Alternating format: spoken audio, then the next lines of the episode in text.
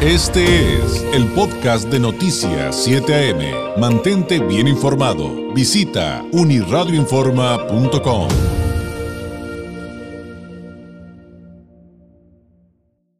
Como todos los miércoles, le agradezco enormemente al maestro Gonzalo Manrique Ábalos, analista, consultor político, académico de Derecho y Gobierno de la Escuela del Pacífico, su participación. Gonzalo, ¿cómo estás? Muy buenos días. Buenos días, David. Te saludo a ti y a todo tu auditorio, como todo miércoles.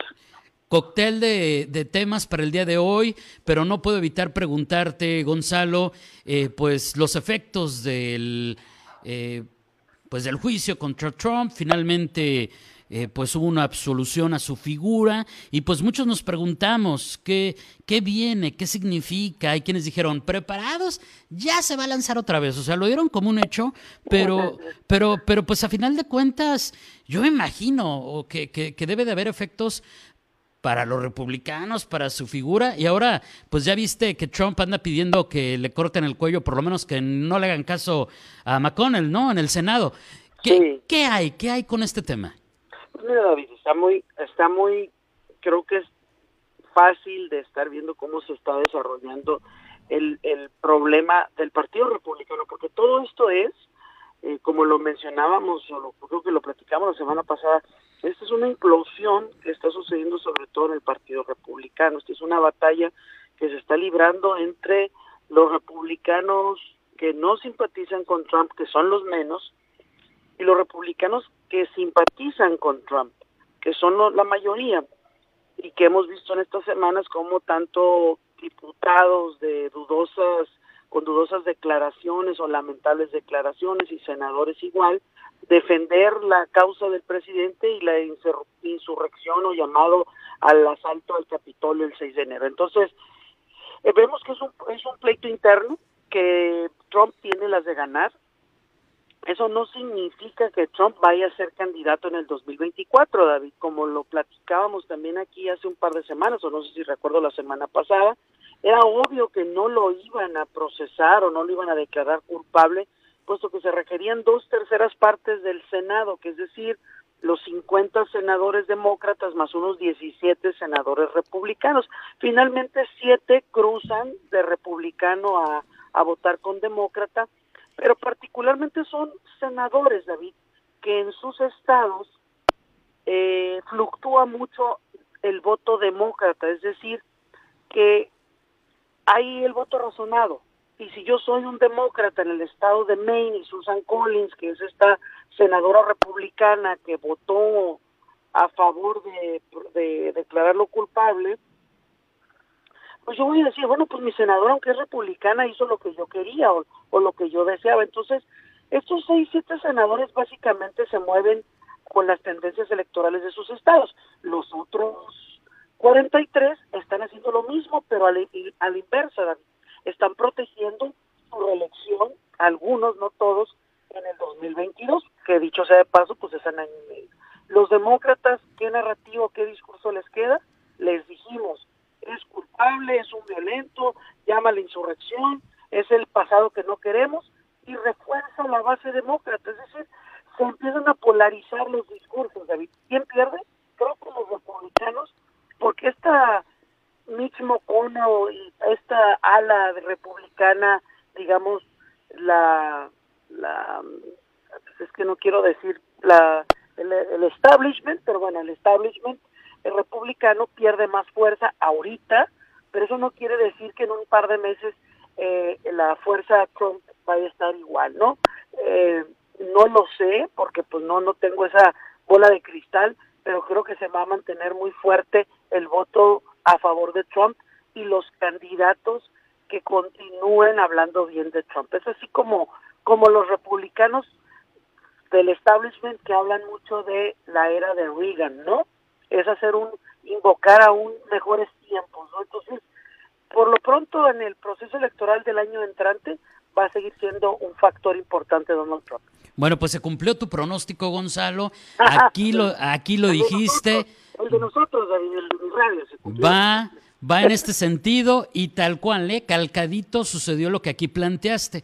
Pero es bien interesante escucharte hoy, una vez sucedido, de que finalmente Donald Trump pues tiene su influencia, ¿no? En la política de Estados Unidos y me imagino que es eh, el, el, asumir eso es muy importante para todos, para la población, para los políticos, y a lo mejor de ahí se deriva esta reflexión de Joe Biden de decir, tenemos que entender que, que, nuestra democracia sigue siendo amenazada. Eh, quiero pensar que va en ese sentido, ¿no?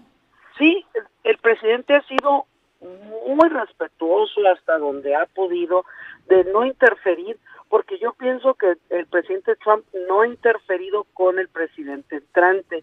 Las metas del presidente van caminando, hay una sexta parte de los norteamericanos ya están vacunados, es así como si dijéramos que en México ya estuvieran vacunados 20 millones de mexicanos, allá, que es la sexta parte más o menos, ¿no? Sería la sexta parte. Imagínate que, que ya hubiéramos aquí en México 20 millones de vacunados. Eh, genera un, ánimo distinto, ¿no? Creo que eso ayuda anímicamente al, a, a los norteamericanos a ver ya la luz al final del túnel. Ayer Trump, eh, eh ayer Biden estuvo en un evento eh, auspiciado por la cadena CNN, donde él hablaba de una expectativa que ya en diciembre podrían estar en la normalidad. Habla de que para julio habrán eh, despachado 600 millones de vacunas o estarán disponibles y calculan para mayo haber vacunado a las 300. Mayo, junio lo está moviendo un poco, había dicho para primavera, ya lo está moviendo un poco, el doctor Fauci ya movió la fecha como un mes y medio más, para que estén vacunados los tres, hay 300 millones de personas vacunadas en primera etapa. Entonces, sea o no, David, esté cumpliendo o no, creo que en Estados Unidos está la política se está enfocada en esto, en la recuperación económica y en otras situaciones.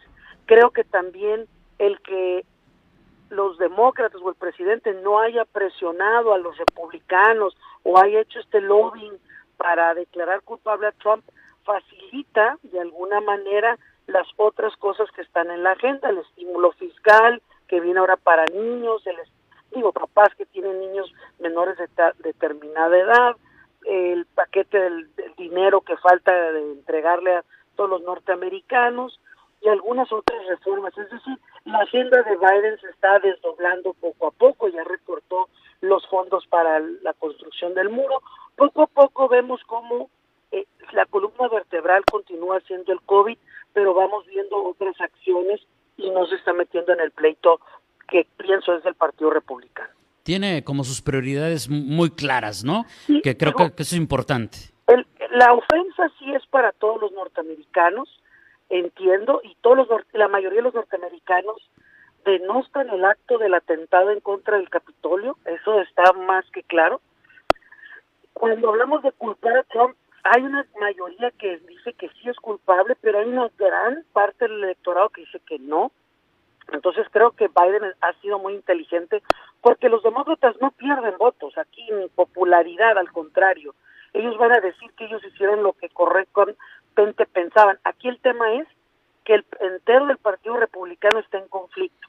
Probablemente dos de cada diez digan que el presidente Trump es culpable, pero esos dos de cada diez, David, no participando en una elección intermedia el año que entra, es peligroso para el Partido Republicano. Digo, o te podría decir al revés, es una ventaja para el Partido Demócrata. Pero eso ya lo veremos conforme se vayan desdoblando las semanas, ¿no?